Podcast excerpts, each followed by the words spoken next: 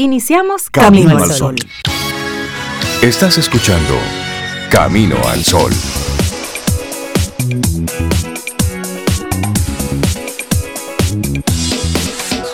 Buenos días, Cintia Ortiz, Sobeida Ramírez y a todos nuestros amigos Camino al Sol oyentes. Buenos días.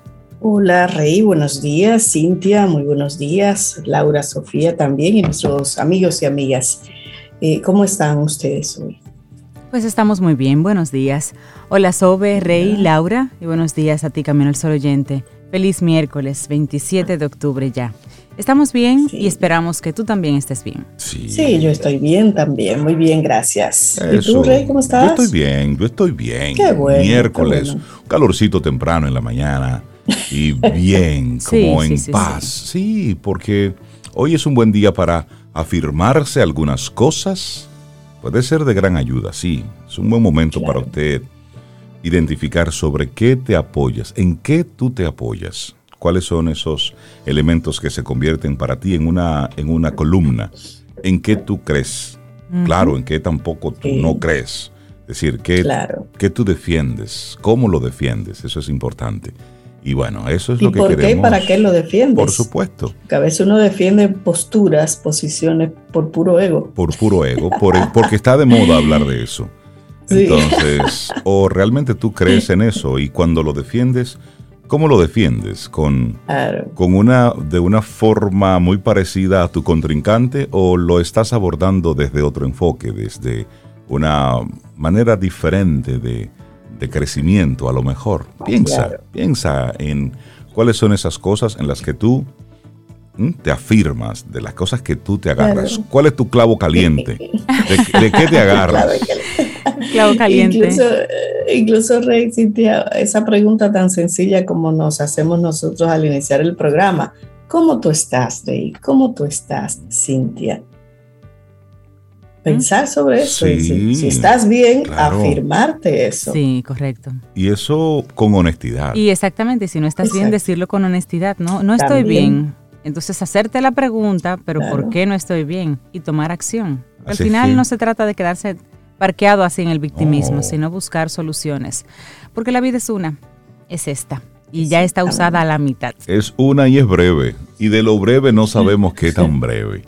Mira, y queremos mandarle un abrazo a todos nuestros amigos Camino al Sol oyentes, aquellos que a través del 849-785-1110, pues nos envían sus comentarios, nos dejan saber su, parecer, eh, los leemos, los escuchamos. Gracias por estar siempre ahí. Vale mucho cada, cada mensaje, vale mucho cada, cada comentario que nos hacen. Así es que muchísimas gracias por esto. Esto es una comunidad y dentro de una comunidad, bueno, pues, pues tenemos de todo y queremos agradecerles cada, cada mensaje y solamente recalcarles eso, que los leemos, que los escuchamos y que estamos aquí. Y que por supuesto... Que es importante para nosotros que ellos también conversen. Por supuesto. porque al pues, final... Nos gusta. Y, al final se trata de debatir ideas. Y creo que cuando llevamos cualquier tema, cualquier tipo de conversación, al plano de las ideas, debatir una idea, pues ahí hay riqueza. Con eso se, se enriquece y se fortalece el pensamiento crítico cuando debatimos ideas. Y eso es importante. Y creo que eso es lo que ha hecho rica esta comunidad de Camino al Sol oyentes. Y ojo, para los que no han conectado a través del 849-785-1110, decirles que no es un grupo de WhatsApp como aquellos a los que estamos acostumbrados. todo el mundo habla y te llena lo que sea. Es una conversación directa entre tú y nosotros. Lo que tú nos escribes, eso se queda aquí. Y por supuesto, si nos das permiso en algunos momentos, podemos compartir uno que otro mensaje. Solo si tú lo autorizas. Porque nosotros somos muy respetuosos del contenido que cada quien nos comparte. Y la actitud Camino al Sol para hoy. Comprométete con cada paso. Porque en el mundo de las ideas, así como dices, ahí se debate todo y ahí tú te reafirmas. Ahí tú reafirmas en lo que quieres, en lo que no quieres, lo que, por lo que apuestas o no apuestas. Pero en fin, te lleva a comprometerte, te lleva a tomar una postura, a tener una decisión, un compromiso. Y a comprometerse en cada actividad, en cada acción que uno decida eh, hacer en, en su vida. Porque a veces, lo hemos hablado aquí, estoy en un trabajo bueno porque me pagan ahí unos chelitos. Bien que mal, me pagan, pero estoy comprometida realmente, comprometido en lo que me toca hacer. Que incluso hay gente que se limita a eso, a lo que le toca hacer. Y listo. De 8 a 5. Y no mueve un dedo más eso no me toca. y no me toca y se, y se quitan, como dicen. Pero bueno, ¿está comprometido usted? Y esa es una buena pregunta. Y hablando del estar comprometido, hoy que estamos a, 27 de octubre, eh, se celebra un día interesante, un día en el que, que creo que esta época es de las que más va a aportar. Es el Día Mundial del Patrimonio Audiovisual. Digo que es la época en la que más va a aportar porque creo que es la época en la historia donde se está generando la mayor cantidad de contenido. Entonces... Me parece que sí. Y a propósito de eso, bueno, pues sí, hay un día para, para tener esta herencia, los archivos audiovisuales que nos cuentan, bueno, historias sobre la vida de personas, las culturas de todo el mundo. Representan una herencia inestimable, una afirmación de nuestra memoria colectiva y una valiosa fuente de conocimiento ya que reflejan la diversidad cultural, social y lingüística de nuestras comunidades. Nos ayudan a crecer, nos ayudan a comprender el mundo que todos compartimos, conservar este patrimonio y asegurar que siga siendo accesible al público y a las generaciones futuras es un objetivo vital para todas las instituciones de la memoria, así como para el público en general. Y esto es tan importante porque cuando estás viendo, por ejemplo, un documental histórico y te muestran cosas que ocurrieron a principios de siglo, que te muestran cosas de, de cómo era a finales de 1800, cómo era a principios de 1900, dices, wow, si esa memoria eh, visual no estuviera solamente, quedaría a nosotros imaginarnos cómo era. Y es ahí la importancia de este tipo de documentos, para que nosotros que estamos ahora tratando de entender cómo eran las antiguas civilizaciones a raíz de esas imágenes que quedaron, a raíz de esos escritos que quedaron. Bueno, pues es ahí. Eso es una herencia que es incalculable, lo que eso vale. Hay otro día internacional también que es el Día Mundial de la Terapia Ocupacional, que es el 27 de octubre de cada año. También se celebra eh, desde el año 2010 y eso fue proclamado por la Federación Mundial de Terapia Ocupacional. Este día se creó básicamente con el objetivo de promover la profesión de la terapia ocupacional a nivel internacional. Se quiere visibilizar el trabajo y el desarrollo de esta profesión, generar, difundir actividades locales, nacionales, internacionales relacionadas con esa profesión y también se busca crear conciencia tanto en los terapeutas ocupacionales como en la sociedad en general sobre el impacto que esta profesión tiene a nivel global. Hay un lema como esos eh, días internacionales suelen tenerlo. Y el lema para 2021 del Día Mundial de la Terapia Ocupacional es Belong, Be You, que en español podría ser como sé parte de, sé tú. Es una forma de promover el poder de la diversidad y de la inclusión para construir un mundo mejor. Y hay otro, otro día internacional que a mí, a mí me encanta y es el Día Internacional del Corrector de Textos.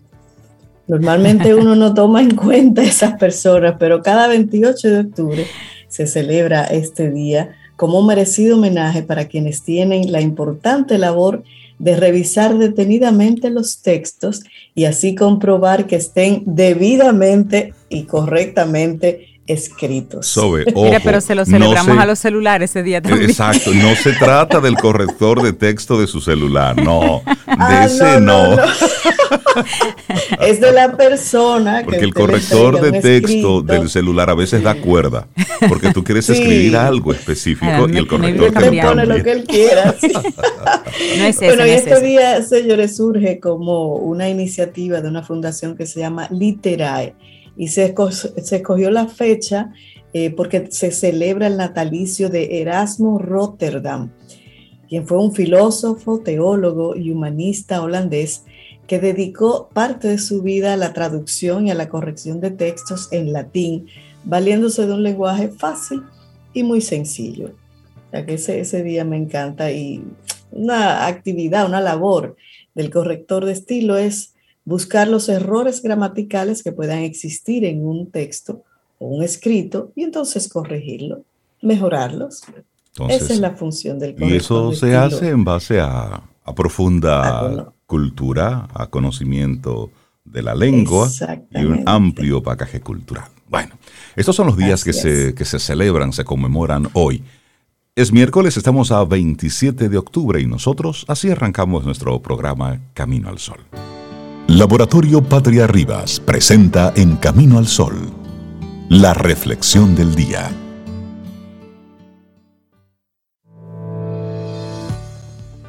Ya decía Claude Bristol que la repetición de afirmaciones es la que conduce a la creencia, y una vez que la creencia se convierte en una convicción profunda, las cosas comienzan a suceder. Es útil recordar que cada persona construye su propia vida y el cúmulo de acciones y relaciones en que ésta se materializa. Claro, y de eso vamos a hablar, de cómo construir tu vida con un compromiso. y eso se hace así, vivir se hace ladrillo a ladrillo, paso a paso. Día a día. Y sí, día a día. Y cada paso que damos es un ladrillo que ponemos en ese edificio que denominamos vida propia. Construimos sin cesar, sin darnos cuenta, cada vez que decidimos algo, cada vez que damos un paso, incluso cuando soñamos, ¿eh? somos casas en construcción. Qué bonito, me gusta eso. Muy linda. Casas en construcción.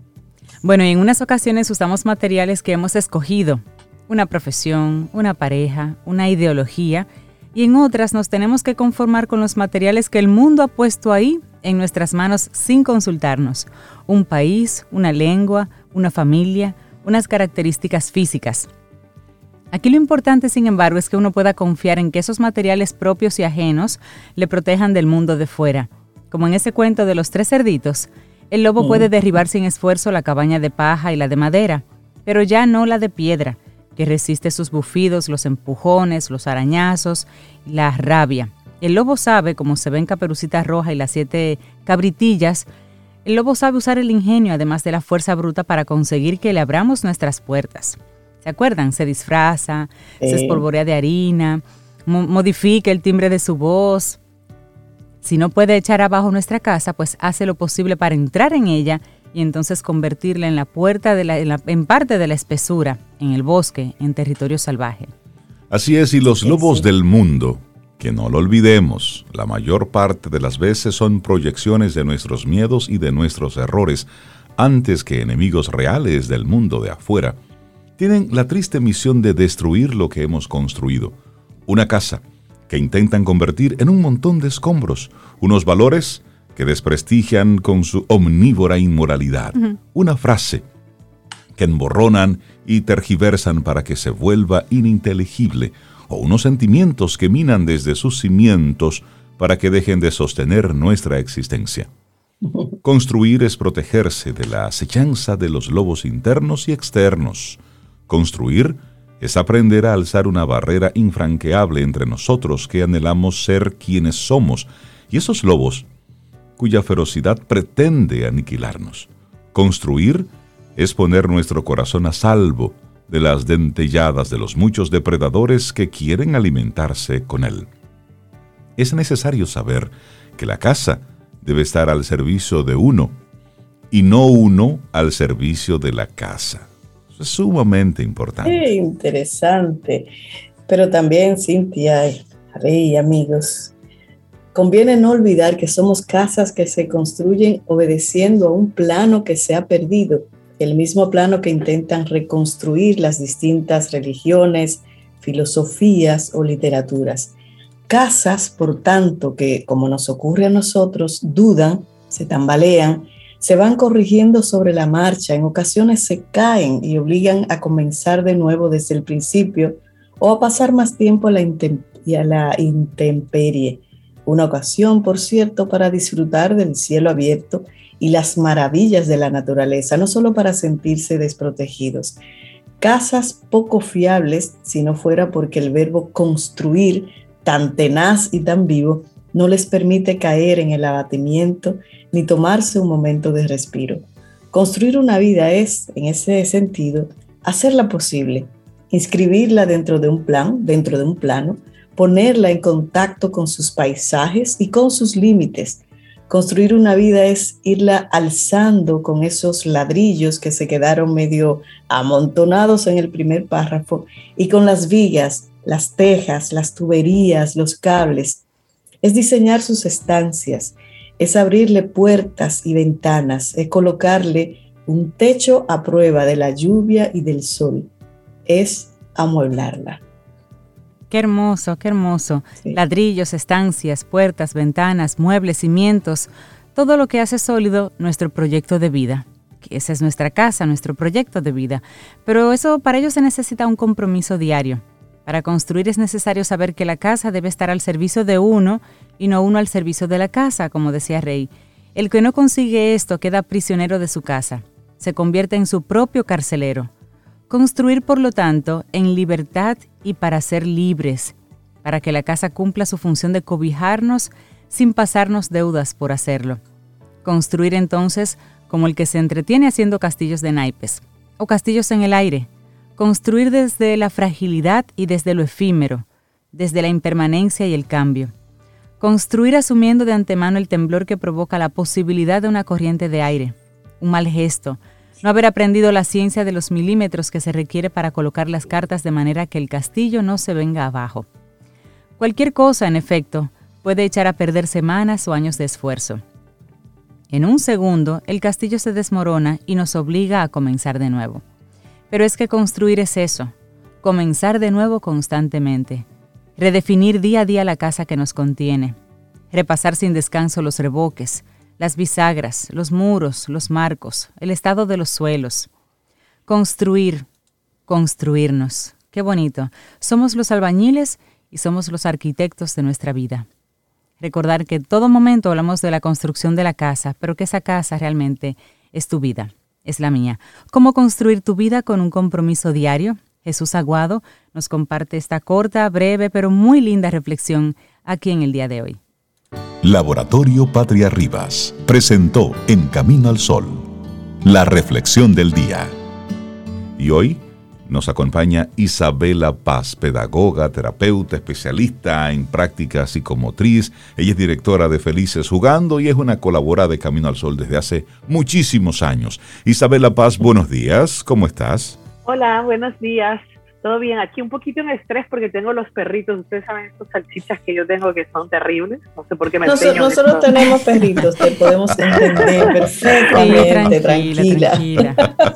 bueno, pues hoy les traigo un tema que me apasiona porque, como saben, eh, yo he venido evolucionando, como los Pokémones, hacia el acompañamiento a adultos, a las relaciones, a partir de mi propia experiencia personal. Y bueno, hice un entrenamiento en relación, en adicción al amor y codependencia en estos días, así que dije, bueno, vamos a equilibrar un poco los temas de infancia y familia, porque creo que además el trabajarse uno mismo, eh, la, la, base de, una, de unos niños felices es un adulto feliz. Y la verdad que yo eh, cuando vamos a Felices Jugando, yo les comentaba, les vengo comentando cómo yo veo lo que veo en pequeña infancia, los desencuentros entre los padres y los niños y las niñas, eh, las madres, las relaciones de pareja que son, de, o sea, las personas que crían en pareja, la dificultad para hacerlo, pues yo pienso que si nos comprometemos como adultos eh, a trabajarnos en nosotros mismos, señores. Y la verdad les voy a decir, no todo el mundo se quiere trabajar, no todo el mundo está listo para trabajarse. Eh, yo me incluyo, o sea, uno avanza un poquito, se permanece ahí. Entonces, bueno, en estos días les cuento de compartir en mi blog eh, una que me dio un poquito de cosita porque fue muy vulnerable, una experiencia sobre la autoaceptación. Yo creo que muchos de los temas que hay en la familia empiezan con el adulto que cría. Entonces dije, bueno, pues vamos a equilibrar hoy, traigo un tema que es perseguir el amor romántico. ¿Y por qué? Porque cuando estamos en pareja, criando, eh, y hay malestar, porque claro, llega la familia, llegan los niños, y bueno, la, pareja tiene un nuevo reto, ¿no? Porque cuando llegan los niños, entonces ya ahí el, el, maco se abre completo. Y ya cuando yo convivo, salen mis macos, imagínense cuando llegan los niños, más macos todavía, porque ahí salen todos mis fantasmas de cómo me criaron a mí, de, cómo, de la, mochila, la famosa mochila que yo llevo, que se junta con la mochila de mi compañera o compañero, ¿no? Dependiendo del caso. Entonces, bueno, creo que el reto es mucho mayor. Y todos tendemos a encontrar una solución mágica. ¿Y cuál es esa solución mágica? O a, no encontrar, pero a soñar, ¿no? De pronto el amor me engañó estoy en pareja, tengo mucho tiempo, llegan los cambios de la vida, o por ejemplo, como estoy yo, yo estoy con el nido casi vacío y ahora pues, ¿qué me queda? Estar con mi pareja. No es que ¿qué me queda? Pero si yo no nutrí mi relación de pareja, cuando mis hijos se van, ahí sí digo, ¿qué me queda? Entonces, la trampa rápida, cuando hay conflictos en la pareja, es vivir el gran amor. O sea, esta cultura eh, nos han, o sea, nosotros primero hay que entender que nuestra cultura occidental, nuestra sociedad de consumo, nos educa para experimentar el bienestar de afuera hacia adentro. ¿No? Eso, es lo que nos venden. Nos venden que si tenemos el carro del año, eh, la casa en la playa, yo caí ahí, todavía la, ¿no? Este, este es el anhelo A, cuando la tenga frente al mar, pues nunca es suficiente, ¿no? Entonces, eh, todo que tengamos dinero, fama, posición, relaciones, todo eso, poder, el poder nos promete vivir la, la, ¿cómo se llama? la sensación de plenitud y de felicidad. Y el amor cae en ese renglón. Es decir, y el amor más, porque el, amor, cuando me refiero al amor, es el enamoramiento, claro. El enamoramiento es una, eh, una poción, una poción mágica. En Perú, en la selva, pues dicen pusanga, ¿no? Hay una, hay una que pusanga. le pusanga, sí, sí, le echan pusanga para que la persona... ¿Y qué es pusanga? Perdón, pero... Bueno, es como una, una, planta, es como una planta y una ah. que usan los curanderos, dique, como dicen aquí, para enamorar al otro, ¿no? Entonces, esto, la pusanga, ¿no? Un Vamos té de pusanga. ¿Y aquí cuál será esa pócima? Que yo había oído como Sobe, no, un no, rojo, ¿no? Sobe, no pregunte, que aquí hay muchos no pregunto, que comienzan a dar remedios por ahí. No, para saber, Rey, si yo necesito esa pócima. Deja el tema hasta ahí. Claro. O necesito conocerla para identificar, si le aparta de mí ese Esa pusanga. Esa pusanga. a mí, me encantó cuando yo, llegué, cuando llegué al país, yo morí, yo nunca había visto lo que vi en el mercado modelo. Pues dice, mi, mi querida amiga Fénix siempre dice que soy la eterna turista, ¿no? Porque a mí todo me maravillaba. Me sorprende. Sí, yo tengo 26 años todavía todo me sorprende. Pero aquí, 26 años aquí, o sea, ya más de lo que yo he vivido fuera. El caso es que, que llegué y, y, habían estas, estas brujerías de ponme el cheque en la cama aquí. Este, no, esa, ese es un pensamiento mágico. Eso es interesante, claro. Eso es mágico. Bueno, yo el realismo mágico, nuestro. Entonces, pues claro, todos queremos como, ah, la cosa es que nos hagan sentir bien de afuera hacia adentro. Eso es lo que promete. Y es verdad que el enamoramiento tiene un efecto poderoso porque es hormonal, es pura hormona y este poder que tienen las hormonas, eh, incluso la del enamoramiento tiene un nombre concreto que yo no me acuerdo, eh, pero lo pueden buscar, ¿verdad? Eh, y entonces eso te hace como una sensación de, de de uju, un efecto uju, de pegar todas las heridas y las grietas del corazón. Yo me lo acabo de inventar. El efecto uju.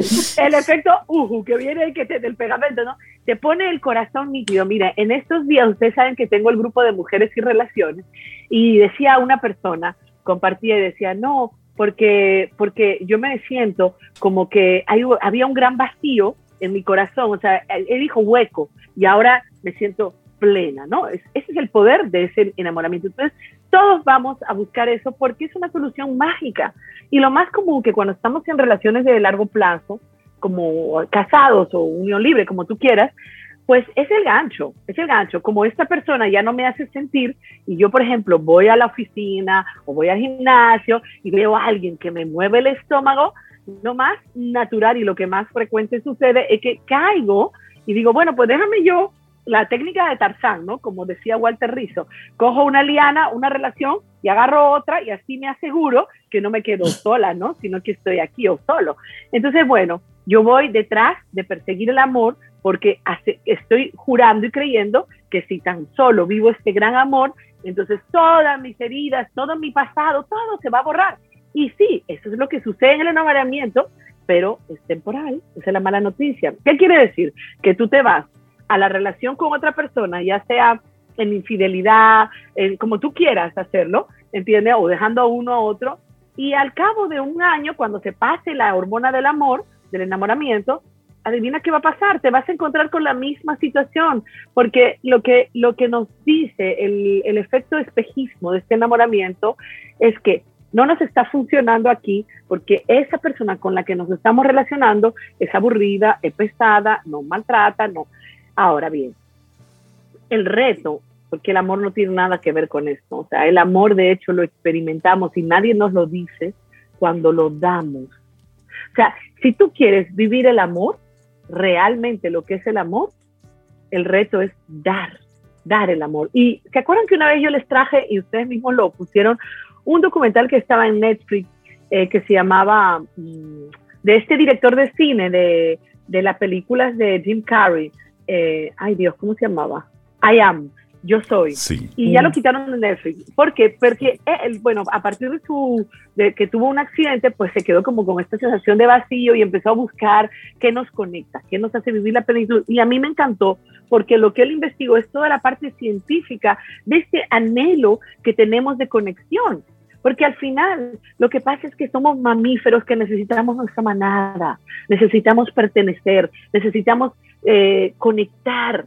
Eso es real. Y ese anhelo de pareja es genuino, es, es, es, real, no es ficticio. Lo que es ficticio es la distorsión que le, hemos, que le agregamos, que le hemos puesto como la cultura occidental que somos. Es una distorsión del amor, ¿entiendes? Y es una eh, sensación de que tenemos que vivir esta gran sensación sea, cuando yo estoy en una relación de largo plazo, ponte 5, 6, 7 años, no sé, o un año, dos años, esto es muy eh, eh, individual, me, me, viene otra persona ¡ah! que como no está en la relación de pareja, ¿verdad? En esa relación del día a día, por ejemplo, y esto nos ha pasado a muchas personas, ¿no? Por ejemplo, tú tienes hijos, tú estás, y a mí me encantan las influencias nuevas que van saliendo, que lo ponen, ¿no?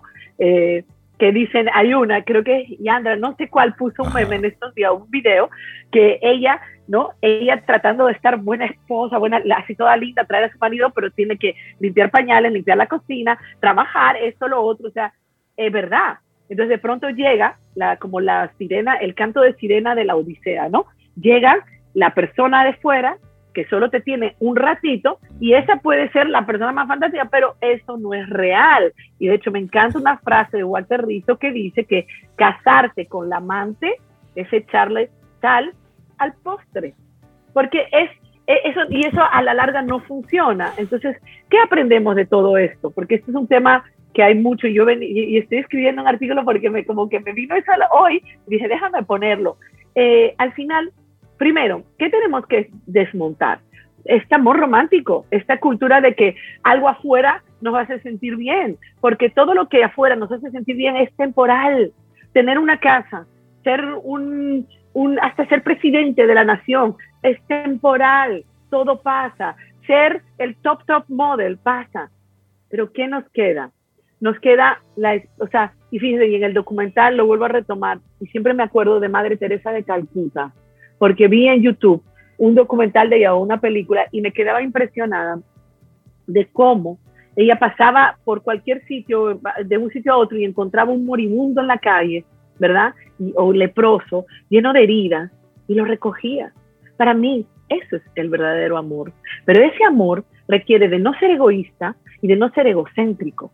Y eso es algo que también nuestra cultura occidental vivimos en la época más narcisista de la era de la era de la era hecatómbica. Y eso a propósito... ¿cómo conocer el amor? y, eso eh, lo, llevamos a, un extremo, a la N potencia con los diferentes medios que tenemos. Es decir, hay todos unos, unos medios de, de, comunicación que no hacen más que eso que estás comentando.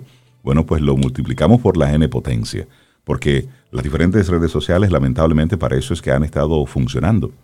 Para eso es que se han estado utilizando. No es que fue el fin para el cual se crearon, pero sí ha sido, se ha convertido en el fin de mucha gente. Y ahí, bueno, pues vierte su, su vida perfecta. Entonces, eso supone un gran reto para, para el amor verdadero. Claro, el amor verdadero requiere de un compromiso, de una decisión y yo les tengo una noticia que hasta lo leía, yo lo venía descubriendo, pero ya cuando lo leí de un libro que también les he recomendado mucho, Ser feliz en Alaska, de un psicólogo catalán, Rafael Santander, eh, él decía que el amor es algo mental. Y cómo nos resentimos con esa idea.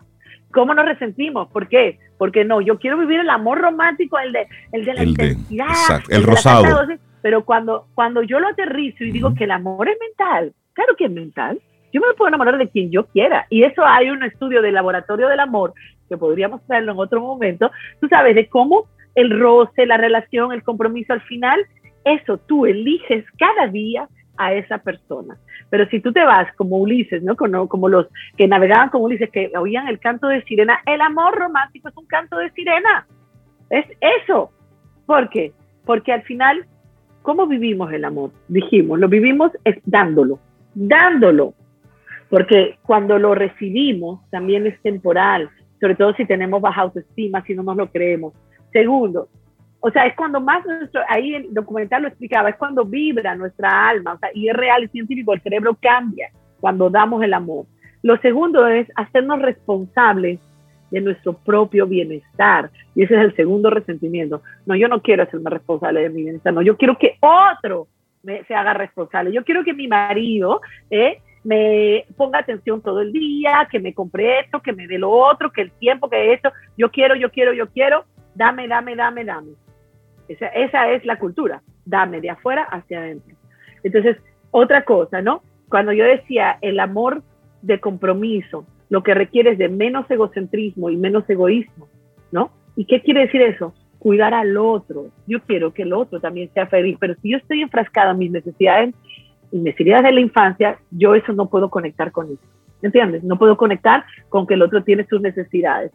Y cuidar de la relación, señores. A veces nos resentimos porque quizás yo tengo, por ejemplo, en mi caso, mi esposo es súper outdoor, siempre está inventando y yo soy súper cognitiva y siempre quiero estar metida leyendo, investigando. Entonces, bueno, yo a veces hasta me resiento porque él tiene un plan. Pero imagínense si yo me hubiera casado con uno igual que yo. No, o sea, no nos habláramos jamás. Claro. Claro, claro. Entonces, eso es una compensación. Entonces, que él nutre más ese aspecto. Ok, él nutre más el proyecto juntos fuera, el hacer cosas chulas, pero yo nutro otras cosas. Y eso también es parte del balance de una relación. Quizá el otro no me da como yo doy o como yo quiero que dé, ¿entiendes? Pero quizá me da en otra forma. Quizá se ocupa de que pues yo tenga mi café en la mañana o de que, eh, de que cuando yo estoy haciendo una charla, cuidar a los niños, ¿entienden? Hay que mirar cómo, cómo el otro da que no necesariamente es como yo lo doy, pero saber apreciar eso. Y por eso es tan importante yo saber nutrir mis propias necesidades. No es que no es válido que yo quiera que el otro me añone, que el otro no. Ahora, ¿lo hago desde la demanda infantil o lo hago desde el deseo de compartir con el otro? Porque eso es vital, porque si algo va a, maltratar nuestra relación, es el resentimiento. Donde hay resentimiento, no hay espacio al amor. Y si yo tengo mi expectativa, mi demanda y mi exigencia infantil, entonces es probable, uno, que me resienta continuamente con el otro porque el otro no se maneja como yo. Y dos, es probable que yo me vaya a seguir experimentando el amor allá afuera para que me haga sentir bien, porque sigo cayendo con que hay alguien allá afuera que me puede hacer sentir bien. Y eso que dices nos invita, nos invita a reflexionar, eh, Isabela, en esa postura en la que a veces entramos de que yo quiero que me quieran como yo quiero que me quieran. Es decir, y cada quien tiene su forma de manifestar eh, el afecto de acuerdo a sus conocimientos, a, su, a sus creencias, a su personalidad inclusive, y es ahí donde está la, la magia de una relación, el aceptar el que tú me quieres de esa forma y el que la manera de tú manifestarme tu afecto o tu colaboración es de una forma muy, muy particular. Pero a propósito de eso, Rey, me gustaría que, que Isabela me, me, respondiera esta curiosidad. Es cierto, cada quien, perdón, tenemos una forma de expresar el amor, lo que sentimos por los demás. Pero Isabela, hay elementos esenciales que no tienen que ver con, con, con la persona, algo que me diga qué es realmente cuando estoy queriendo a alguien. ¿El cuidado pudiera ser? No sé, ¿cuáles son esos elementos ah, esenciales? ¿Cómo, muestras, cómo muestras eh, al otro tu afecto? Algo común a todos. Sí, no, el Reinaldo dice que cada uno, yo estoy de acuerdo, tiene una manera particular posiblemente de mostrar el afecto, el amor a otro.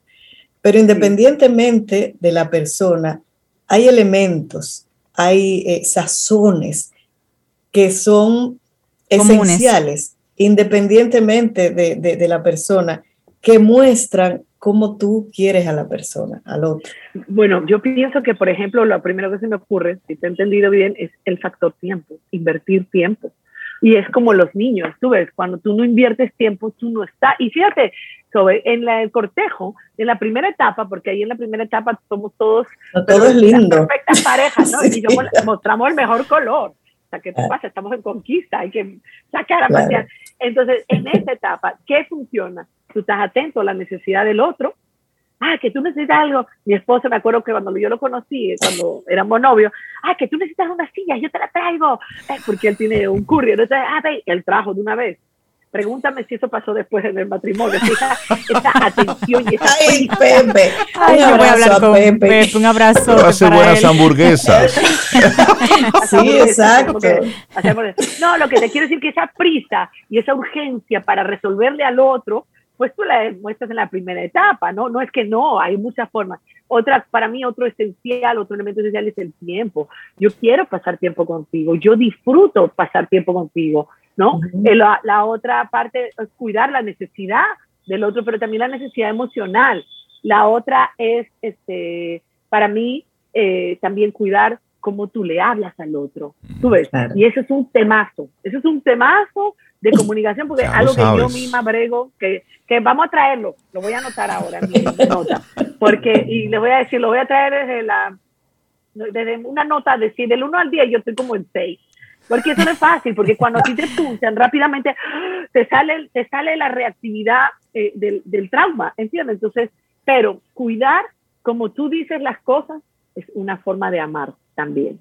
Y no sé, no sé, porque por ejemplo, hay cosas que también son del género, ¿no? Los hombres, por ejemplo, Pepe, a veces llega el día del aniversario, el día, y es ese día, el día de la madre que va a ir a comprar el regalo, y a veces al día siguiente, o sea, ya eso es una cosa que después de 21 años ya yo ni me resiento, porque ya eso es él, ¿entiendes?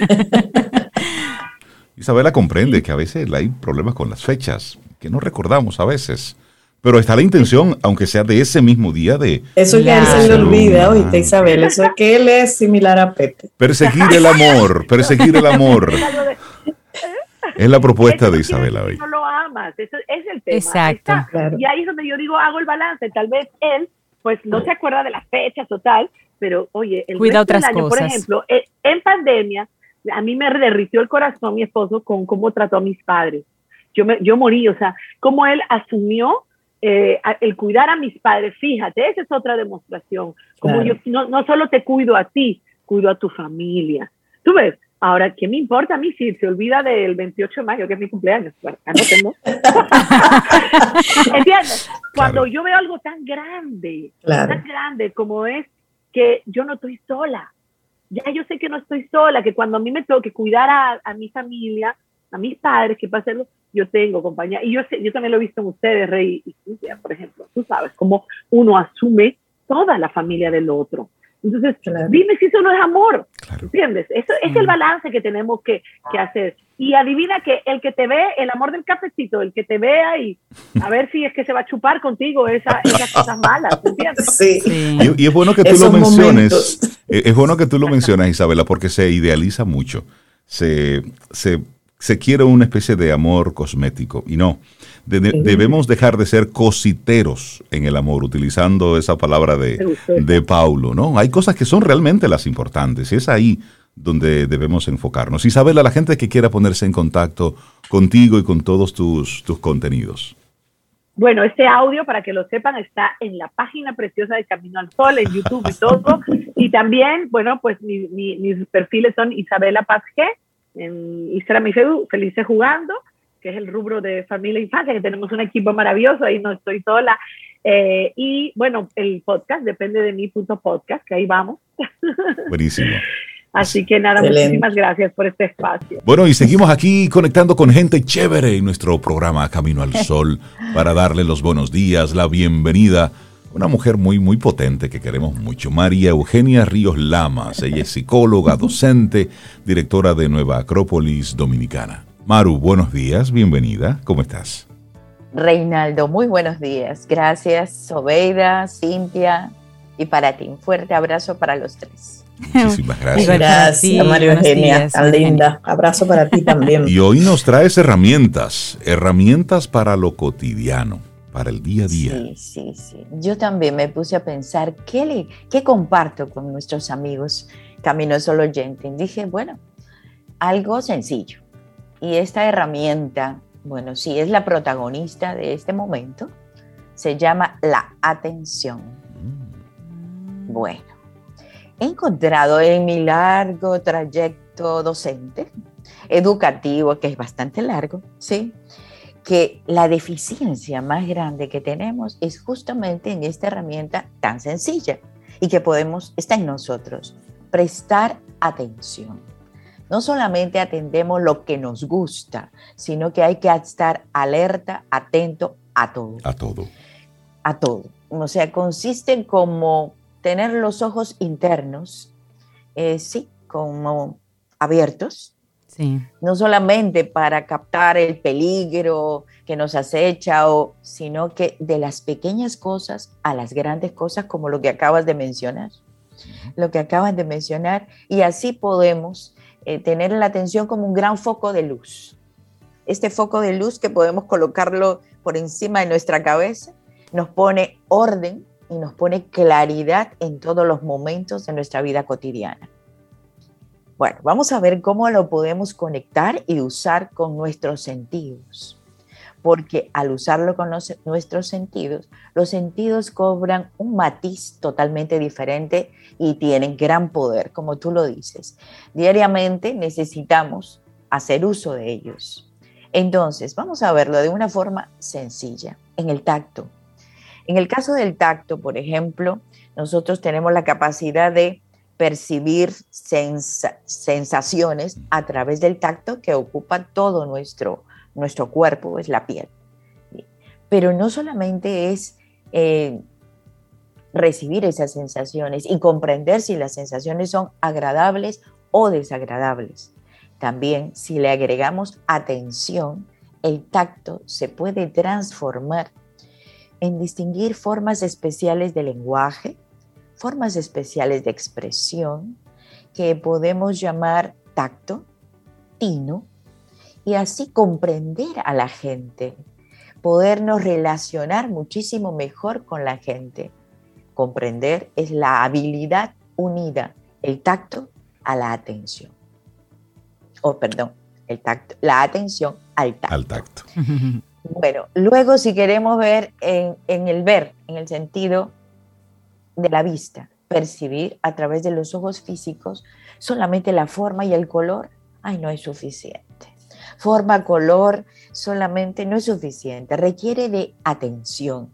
Si prestamos atención podemos observar, podemos considerar lo que uno observa nos lleva a comprender más a fondo y a reflexionar sobre las cosas que vemos, a penetrar más allá de las formas, de las apariencias, porque a veces vemos cosas y comprendemos con esta vista atención, comprendemos más profundamente.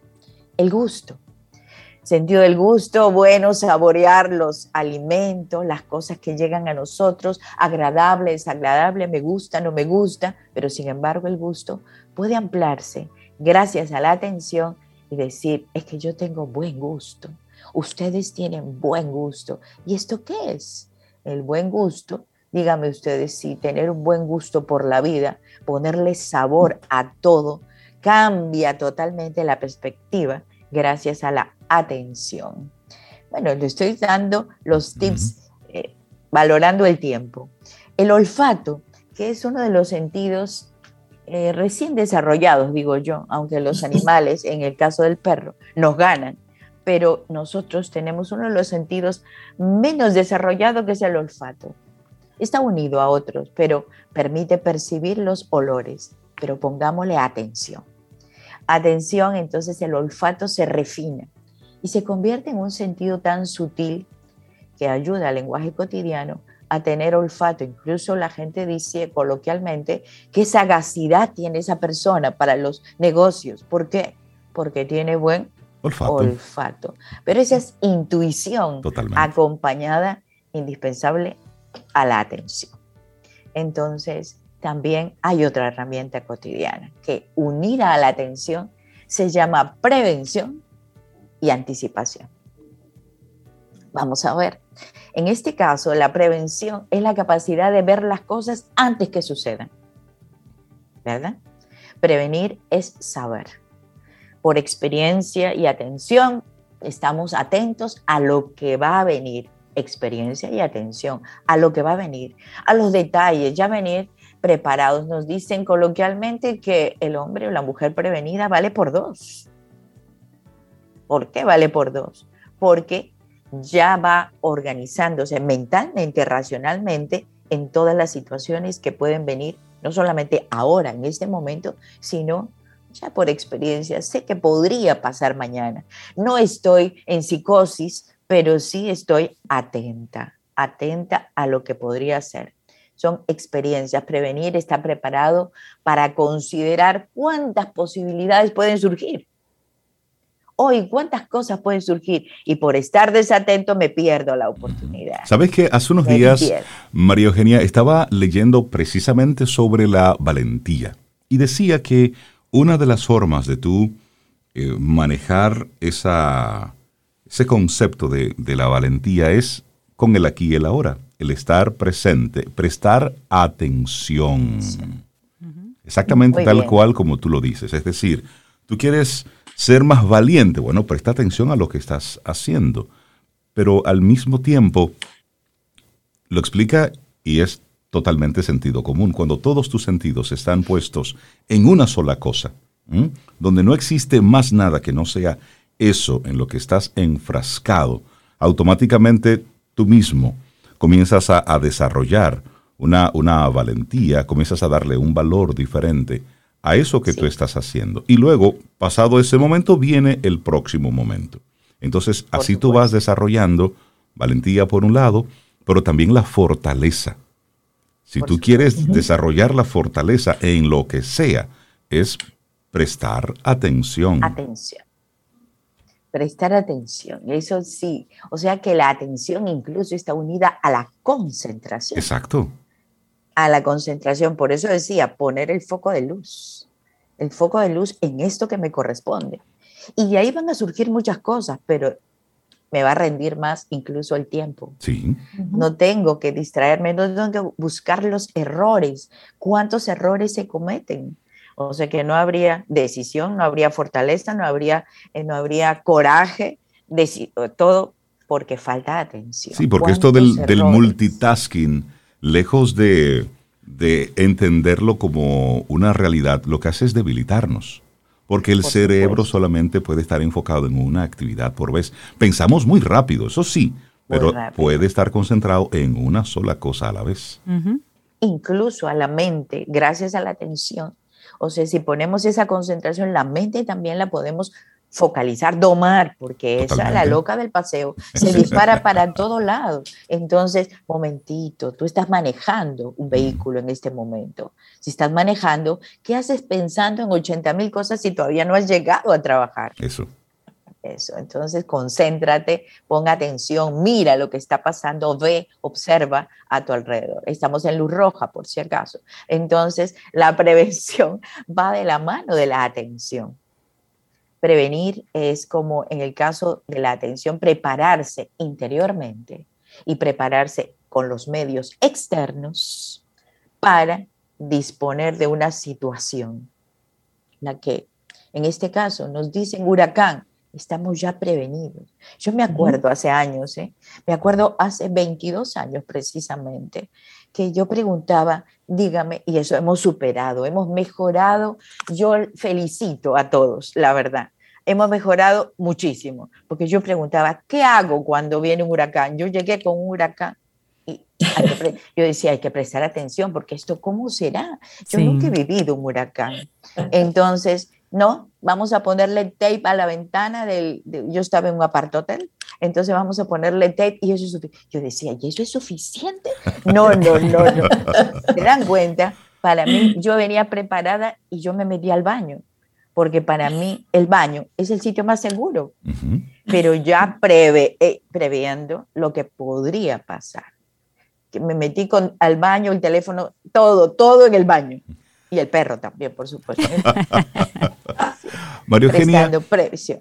Sí, y, a propósito de eso, de eso que tú estás eh, mencionando con esto del tema de la atención, de repente nuestros amigos Camino al Sol oyentes dicen, pero es que ahora hay muchas distracciones, ahora debo prestarle mucha atención, entre comillas, a muchas cosas eh, constantemente. Eso, por supuesto, eso es agotador.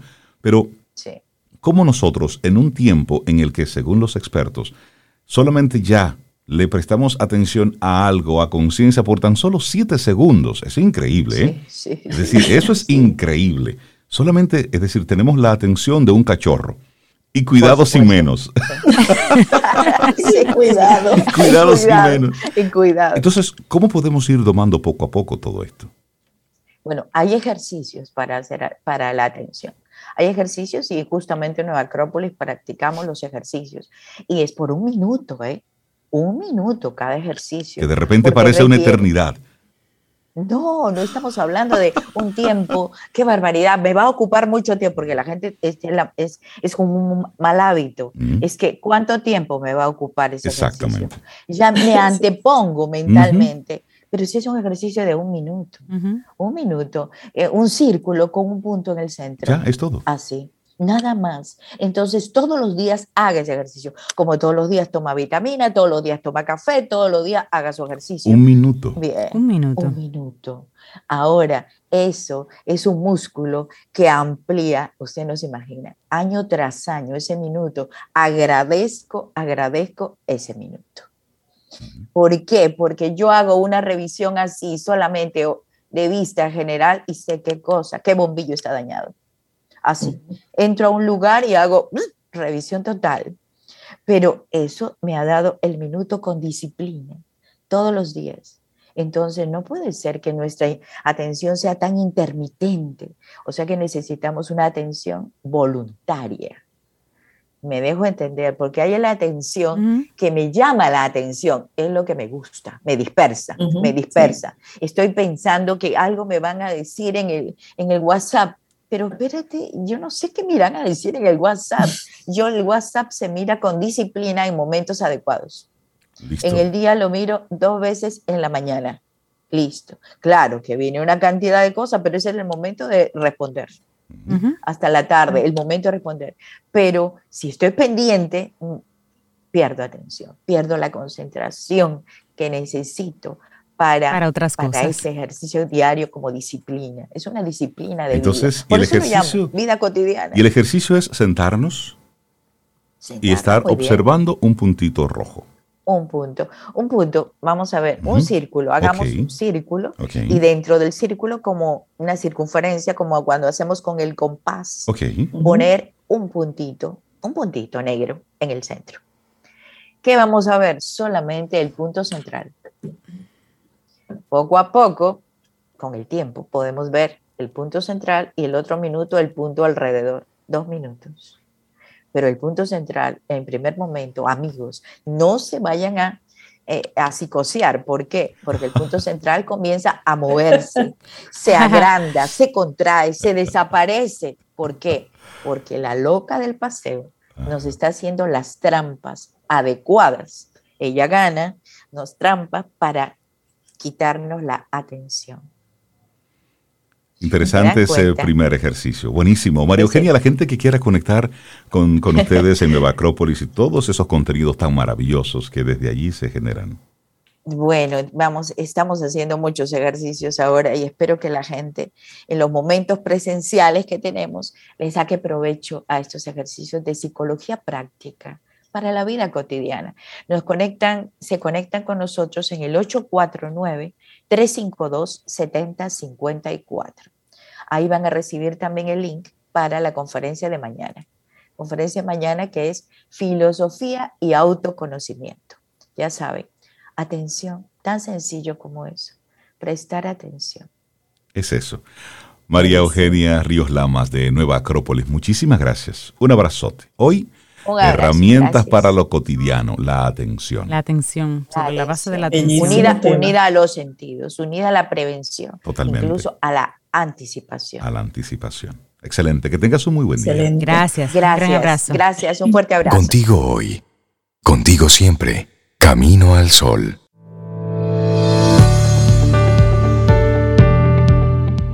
Y esta siguiente frase es de Louis Hay. Dice, una afirmación abre la puerta.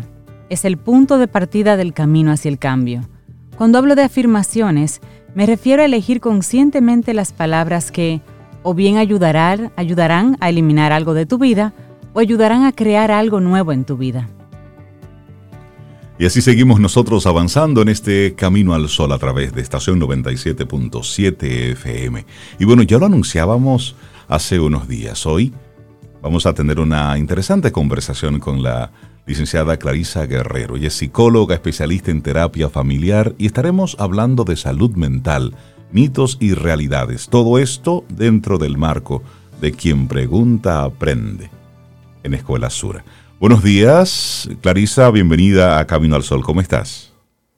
Buenos días, súper, súper bien. Muchísimas gracias por tenerme aquí. Soy una fan de ustedes. ¡Ay, qué chévere! siempre estoy ahí en sintonía porque me encanta el contenido y sobre todo el bienestar. Hoy que vamos a hablar de salud mental, eh, pienso que es un programa que se centra mucho en el bienestar y en el cultivar el ser. O sea que yo creo que parte de la recomendación que voy a dar hoy es escuche Camino al Sol para que vaya cultivando esa parte de su vida también. Pues muchísimas gracias y bienvenida otra vez, Clarisa, a Camino al Sol. Sí, de verdad que es, es interesante que podamos tener esta conversación contigo como especialista eh, en terapia familiar, porque la salud mental sí.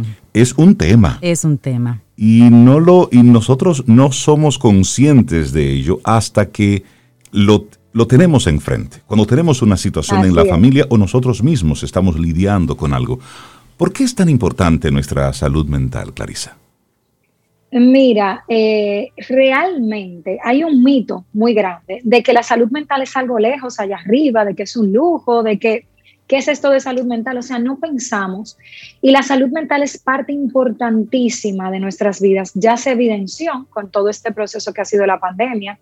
Y definitivamente es un gran mito que la salud mental es algo lejano, porque la gran importancia de la salud mental radica en que si no tenemos salud mental, todo lo demás se cae y se pierde. Totalmente. Definitivamente el tener eh, nuestras emociones en orden, nuestros pensamientos, nuestras conductas en orden. Y cuando hablo orden, no quiere decir en perfección, eh, porque siempre pueden haber situaciones en nuestra vida, pero que yo pueda gestionar esa parte es fundamental, porque yo puedo tener una salud física ¿verdad? Orgánica de mis órganos en perfecto estado. Sin embargo, si no puedo concentrarme, si estoy manejando mucho estrés, si estoy manejando una depresión, si tengo un trastorno de ansiedad importante, no me va a permitir a mí funcionar y ser eh, todo lo eficaz que yo necesito ser en mi vida y sobre todo relacionarme de una manera positiva. O sea que yo creo que la salud mental es un 101 y, y qué bueno que ya vamos teniendo más conciencia y sobre todo lo vamos nutriendo desde los chiquitos, desde los más pequeños ya. Así es. Clarice, siempre, siempre asumimos que la salud mental está relacionada directamente con lo que pensamos, cómo, cómo gestionamos nuestra vida, cómo vemos todo, todo, digamos, todo nuestro entorno. Pero yo siempre he tenido la curiosidad de si hay algún elemento físico, alguna dolencia física que pueda impactar la salud mental. Claro que sí, completamente. Mira, las enfermedades crónicas, o sea, que no son enfermedades que tienen una cura en sí, sino que tenemos que vivir con ellas a lo largo de nuestra vida, tienen una alta incidencia en nuestra salud mental, definitivamente. Y las personas que la padecen deben hacerse conciencia de ello para buscar un apoyo constante en esa área de su vida, o sea, la salud mental. Cuando hablo de enfermedades crónicas puede ser eh, fibromialgia, que son personas que sufren de muchos dolores musculares en el cuerpo en general, un cáncer, por ejemplo, enfermedades autoinmunes en nuestro cuerpo, etcétera, etcétera. Eh, igualmente, cualquier dolencia física, oye, hay personas que sufren de migrañas constantes, que también pueden estar muy ligadas a la parte emocional, pero que muchas veces es un tema físico, nervioso, de circulación este, a nivel de la corteza cerebral y que le impacta su vida y su emocionalidad constantemente. Entonces, sí, claro que sí, que completamente digamos que la salud es integral. No podemos vernos como seres humanos que nos dividimos por pedazos. Somos seres integrales y tanto nuestra parte física impacta nuestra salud mental como nuestra salud mental impacta nuestra parte física porque también tenemos personas que somatizan, o sea, eh, tienen una dolencia o una, una situación emocional y empiezan a tener eh, situaciones físicas que entienden, y por eso va mucho primero al médico por la parte física, entienden que es algo físico y cuando todo esto se descarta, pues entonces concluimos en un diagnóstico relacionado a la salud mental. Larisa, esa, esa, eso que le respondes a Cintia son como señales muy, muy obvias, ¿no? Sin embargo, en la cotidianidad y sobre todo en estos tiempos que hemos vivido un poco encerrados y distanciados, ¿cómo yo me doy cuenta que ya mi nivel de ansiedad, mi nivel de temor, ya es una alerta que yo debo decir, espérate, Sobeida, ya esto no es normal, porque es normal que a veces uno tenga miedo, temores, pero ¿cuál es esa, esa señal que dice, ojo, atención aquí, que te estás pasando ya de lo que sería normal? Sí, y me encanta esa pregunta porque también otro mito que existe es que para ir a terapia tenemos que estar muy desequilibrados, o sea, tenemos que ser personas que estamos fuera de la realidad. Solo los locos vamos a terapia. Exactamente. Eso es un mito, Entonces, completamente. Entonces, ¿cómo yo me doy cuenta? Cuando ya me causa un malestar importante. ¿Qué quiere decir esto? Se está alterando mi vida, mi sueño, la relación con las personas, o sea, yo quiero aislarme o cuando me relaciono con los demás estoy excesivamente agresivo o nervioso todo el tiempo, cuando se alteran los patrones de, alimentación, sea que estoy comiendo sin hambre mucho o que no quiero comer, las personas que dicen, ay, que se me cerró el estómago, eh, cuando se me alteran procesos de mi día a día, cuando yo evito situaciones tan sencillas como, por ejemplo, yo he tenido jóvenes, adolescentes, que mm, no quieren suben, prefieren subir 16 pisos en una escalera porque no se quieren subir a un ascensor. Porque el mm. nivel de malestar físico es tan tal al subir un ascensor que ellos evitan. Entonces, cuando tú empiezas a compensar conductas, a, hacer un esfuerzo doble para hacer algo, porque tú evitas la cotidianidad o porque tú simplemente dices, ay, no, yo no voy a ir a esa, a esa reunión social porque eh, estar entre personas me abruma, me siento nervioso, me sudan las manos son señales importantes de darnos cuenta que ya debemos hacer algo más eh, y buscar ayuda profesional definitivamente. Profundizando un poquitito más sobre, sobre ese tema, Clarisa, es otro de los mitos. La terapia, ¿cuándo acudir? Entonces, a veces, y has hablado de, bueno, ya hay algo evidente, a propósito de la pregunta que te hacía Sobeida, hay algo evidente, es decir, tengo un tema que es posible que no sepa cómo manejarlo solo, pero en el entendido de que está todo bien, está todo normal. ¿Qué tan beneficioso es ir a una terapia, conversar con alguien, aunque en apariencia esté todo bien? Hay una frase por ahí que dice, del agua mansa Dios líbrame. Así es. Mira, eh, eh, Reinaldo, qué buena pregunta, porque yo divido siempre a las personas que van a terapia como en dos grandes grupos. El primero, que es la mayoría, que es el que ya sintió un gran malestar y esperan tal vez al límite para ir, que fueron las personas que mencioné anteriormente. Pero también hay un segundo grupo de personas que simplemente quieren sentarse y hacer una revisión. Yo quiero sentarme y ver qué patrones yo estoy siguiendo. Por personas que se hacen preguntas, ¿por qué hago lo que hago? ¿Por qué me gusta lo que me gusta? Eh, eh, soy feliz realmente haciendo lo que yo estoy haciendo en este momento. Y yo creo que, que, la terapia debía ser como una materia de la vida, como que cuando terminamos esa universidad, que tenemos veintitantos años, que somos jóvenes adultos y que ya tenemos que enfrentarnos realmente a la vida, como sentarnos y mirarnos. Ojo, no es tal vez buscar donde no hay, crear un problema, eh, sobre eh, ansiarme por cómo estoy haciendo las cosas, porque ya eso es otro tema, pero sí poder mirarme y poder hacer una revisión y poder realmente ver qué cosas hay en mí de que yo realmente tengo tal vez conflicto con los demás y qué cosas realmente no son del otro y, simplemente debo, debo seguir por la vida respetando, más no entendiendo a todo el mundo. Entonces eso es una parte eh, tal vez importante. Poder llegar a un punto de, ojalá que nuestra cultura llegue a un punto donde es, tenga, tengamos un psicólogo de cabecera, donde, óyeme, yo tengo una persona, un tercero de referencia aparte, donde yo pueda acudir en momentos eh, donde me hago preguntas, donde quiero revisar patrones y no necesariamente tener un gran malestar para ir a terapia es necesario. Claro, además, eh, Clarisa, de ese gran beneficio que mencionas de saber qué me toca a mí y qué le toca al otro eh, solucionar, ¿cuáles otros beneficios diarios nos ofrece eso de cultivar y tener una salud mental sana, óptima? Claro, mira, tener una salud mental óptima es básico para toda nuestra vida. Cuando nosotros estamos equilibrados a nivel emocional y a nivel mental, somos más productivos que la persona. Yo sé que eso es algo que le llama mucho la atención a las personas. Yo quiero ser productivo, yo quiero ser exitoso. Y definitivamente cuando tengo una mente calmada, serena, centrada, eso es biología. Nuestra corteza prefrontal es la parte que nos trae sanidad, digamos, que nos hace pensar con claridad.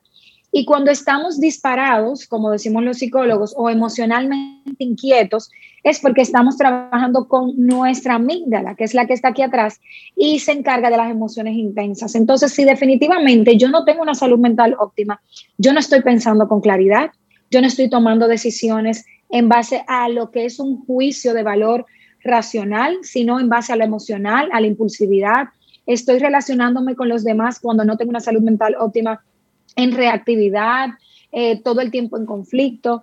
Entonces la salud mental óptima simplemente va a llevarme a una calidad de vida mayor, a tener un equilibrio, a sentirme en paz, a saber cuándo debo alejarme de una situación para poder eh, tomar decisiones con mayor conciencia y cuando debo al contrario acercarme a una persona, confrontar y decir, mira, este es mi punto, yo lo mantengo, no tenemos que estar de acuerdo, pero es importante que tú me escuches.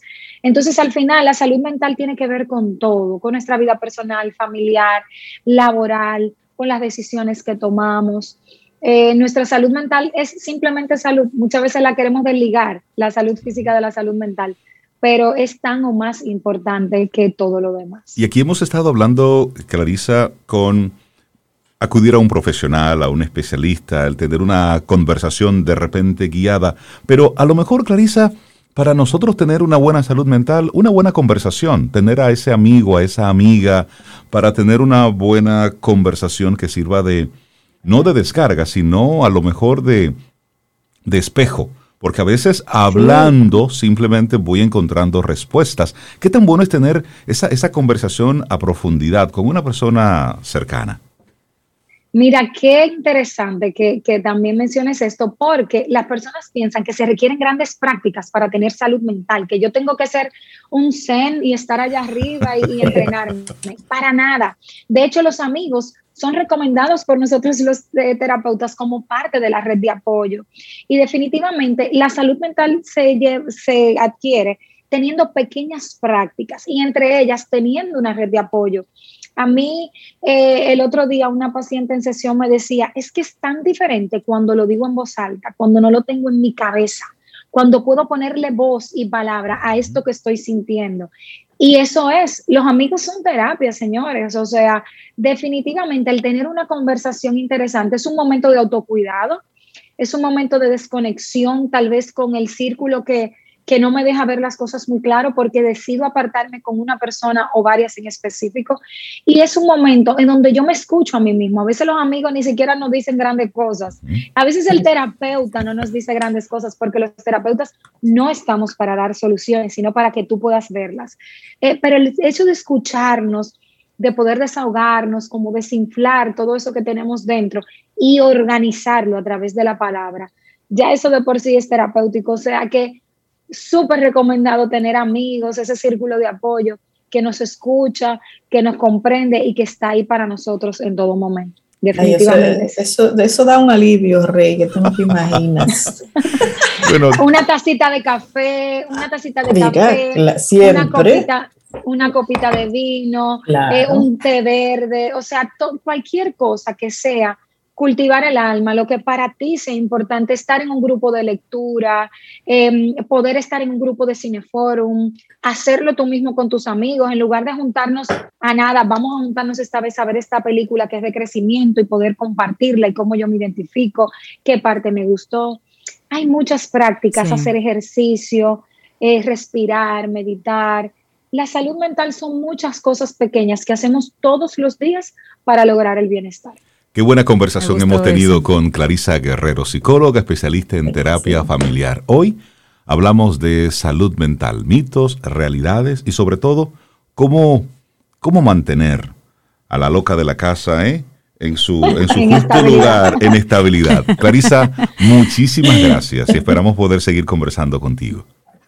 A ustedes, muchísimas gracias por ese espacio que definitivamente aporta mucho a la salud mental.